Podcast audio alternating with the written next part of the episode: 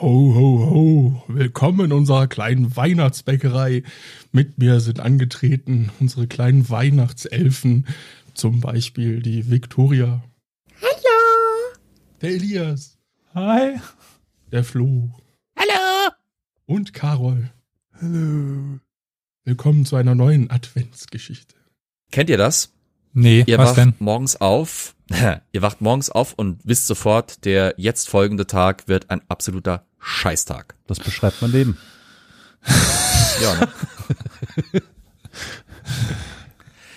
naja, wir wissen nicht, ob das für die Grafen Heinrich von Thüringen, auch genannt Heinrich von Schwarzburg, Friedrich von Abenberg, Friedrich von Kirchberg, Gosmar von Hessen, beziehungsweise Gosmar von Ziegenhain auch genannt, und den Burggraf Burchard von Wartburg und den Beringer von Mellingen so ähnlich war, als sie am 25. Juli 1184 aufstanden.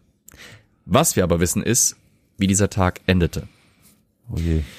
Diese hohen Herren waren nämlich gemeinsam mit über 60 anderen Adligen nach Erfurt gereist, weil für dort ein Wer, Hoftag angesetzt wer will war. denn schon nach Erfurt? Ja, Thüringen. König Heinrich VI. hatte gerufen. Da musste man das schon machen. Übrigens, Der hatte nämlich, hä? Erfurt, schöne Stadt. Entschuldigung, alle Thüringer. ich weiß, Südthüringen, da ist niemand stolz drauf, aber. Gera ist schöner. Gera ist schöner. Also was haben wir jetzt im Laufe dieser Adventsfolgen gemacht? Wir haben den äh, Oh gesamten Pralinbetrieb einer Stadt komplett ruiniert. Mhm. Wir haben Südthüringen beleidigt. Was haben wir noch alles gemacht? Wir haben äh, Also eigentlich komplett Leute aus Thüringen. Niederösterreich. Ja, also wir haben es uns mal wieder mit allen verkackt. Ne? Mhm. Ich meine gut, mag sein, dass wir jetzt heute nicht unbedingt bei Reisezielen sofort an Erfurt denken, aber für damalige Verhältnisse war das schon eine andere Sache. Denn König Heinrich VI. hatte im Auftrag seines Vaters, den kennt ihr vielleicht, Kaiser Friedrich Barbarossa, nämlich zu einem kleinen Zwischenstopp auf seinem anstehenden Polenfeldzug aufgerufen, beziehungsweise er hatte sich zu einem Zwischenstopp auf seinem Polenfeldzug entschieden.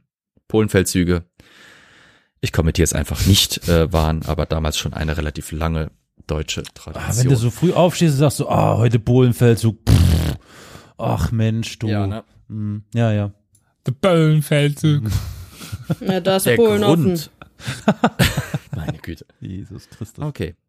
An dieser Stelle auch bitte ein äh, herzergreifendes Entschuldigung an die Bevölkerung des äh, wackeren Staates Polen, der im Moment die Ostflanke unseres bedrohten Europas darstellt. Aber egal. Heinrich VI. hatte diesen Zwischenstopp nicht spontan angelegt. Wie gesagt, sein Vater, Kaiser Barbarossa, hatte ihn dazu aufgefordert. Das lag daran oder das hatte den Grund, dass Barbarossa einen Streit in seinem Königreich, beziehungsweise, nee, er war ja Kaiser, Kaiserreich, gerne beigelegt gesehen hätte nämlich den Streit zwischen Erzbischof Konrad von Mainz und dem Landgrafen Ludwig III. von Thüringen. Die beiden lagen im Clinch, wie das Adlige damals gerne taten, weil sie sich über die Grenzverhältnisse ihrer benachbarten Territorien ziemlich uneins waren. Mhm. Schamlose Untertreibung meinerseits, aber wir gehen jetzt einfach nicht ins Detail. Eigentlich wäre das Ganze königliche Routine für diesen guten Heinrich gewesen. Er sendet Boten aus, es wird ein Hoftag angekündigt, äh, die Lokalität wird ausgesucht, ne, ein Caterer bestellt und so weiter. Ja. Der Besitzer dieser aus, äh, dieser, dieses äh, für die Ausrichtung des Events ausgesehenen äh, äh, Ortes wird halt Mhm. eben dazu verdonnert, das Ganze auszurichten.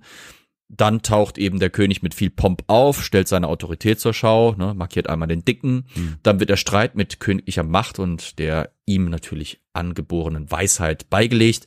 Es werden ein paar Urkunden gesiegelt und dann geht's ab weiter nach Osten um die frisch erhaltene Schwertleite. Der König Heinrich VI. war nämlich paar Wochen vorher erst überhaupt zu einem damals Ritter eben ernannt worden. Mit seinen kriegerischen Erfolgen rechtfertigen. Alles easy peasy, lemon squeezy. Business as usual. Die Location war wie gesagt schnell gewählt, das Marienstift in Erfurt. In der dortigen Dompropstei, das war also der Verwaltungssitz der dortigen kirchlichen Einrichtung, sollte dann diese ganze Sache stattfinden.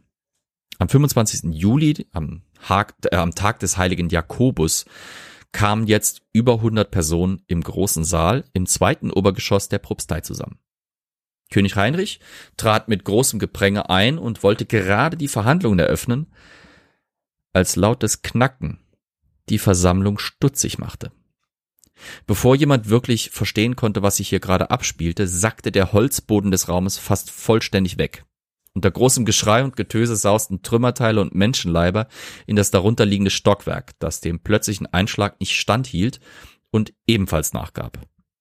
Unter weiterem Krachen, aber immer weniger Schreien, stürzte Holz und stürzten Leiber in das Souterrain des Propsteigebäudes und landeten dort in der Senkgrube der ansässigen Mönche. Es war damals halt so, ne? Klos Klar. waren meistens Schächte, die führten eben irgendwo in einen Raum, da war eine Senkgrube. Ja. Anders als euch History-Dokumentation irgendwie glauben machen wollten, waren diese Kackgruben in Anführungsstrichen nicht einfach Räume, die man da ausgeschaufelt äh, geschaufelt hatte, wo man reinschiss und das Ganze wurde dann mit Erde bedeckt, sondern sowas war Ressourcen, die hat man regelmäßig geleert. Die Mönche in Erfurt waren allerdings scheinbar ein wenig nachlässig gewesen und hatten seit einer ganzen Weile ihre Senkgrube nicht mehr geleert. Mhm. Und wohlgemerkt, ne, das äh, wissen ja die treuen HörerInnen dieses Podcasts, 18 Zoll Klo. Ja, ne? Mhm. 18 Zoll Klo ist Standard. Jo. Jedenfalls für Protestanten. Bei den Stimmt. Katholiken war es bestimmt anders. Das wäre auch wieder ein eigenes Thema. Ja, interessant. Egal ob 18 oder 20 Zoll, wer den Sturz durch die verschiedenen Böden dieser zwei Stockwerke unter ihm überlebte und den Sturz auch der Trümmer, die da mitkamen, landete jetzt in einem stinkenden Morast und musste dort um sein Leben kämpfen. Etliche der Anwesenden erstickten und ertranken in menschlichen Exkrementen. Insgesamt kamen über 60 teils hochadlige Menschen ums Leben, darunter unter anderem die Unglücksrahmen, die ich am Anfang genannt habe. Also alle der Adligen, die ich am Anfang aufgezählt habe, kamen ums Leben. Frage, Frage, kommt daher die Phrase Scheiße fressen? Nicht, dass ich wüsste. Ah, okay, gut. Hm. Naja, ähm, König Heinrich der Sechste überlebte diesen Scheißtag, weil er in einer gemauerten Fensternische gestanden hatte und äh, er konnte halt durch das da zu dieser Fensternische gehörige Fenster gerettet werden mit einer Leiter.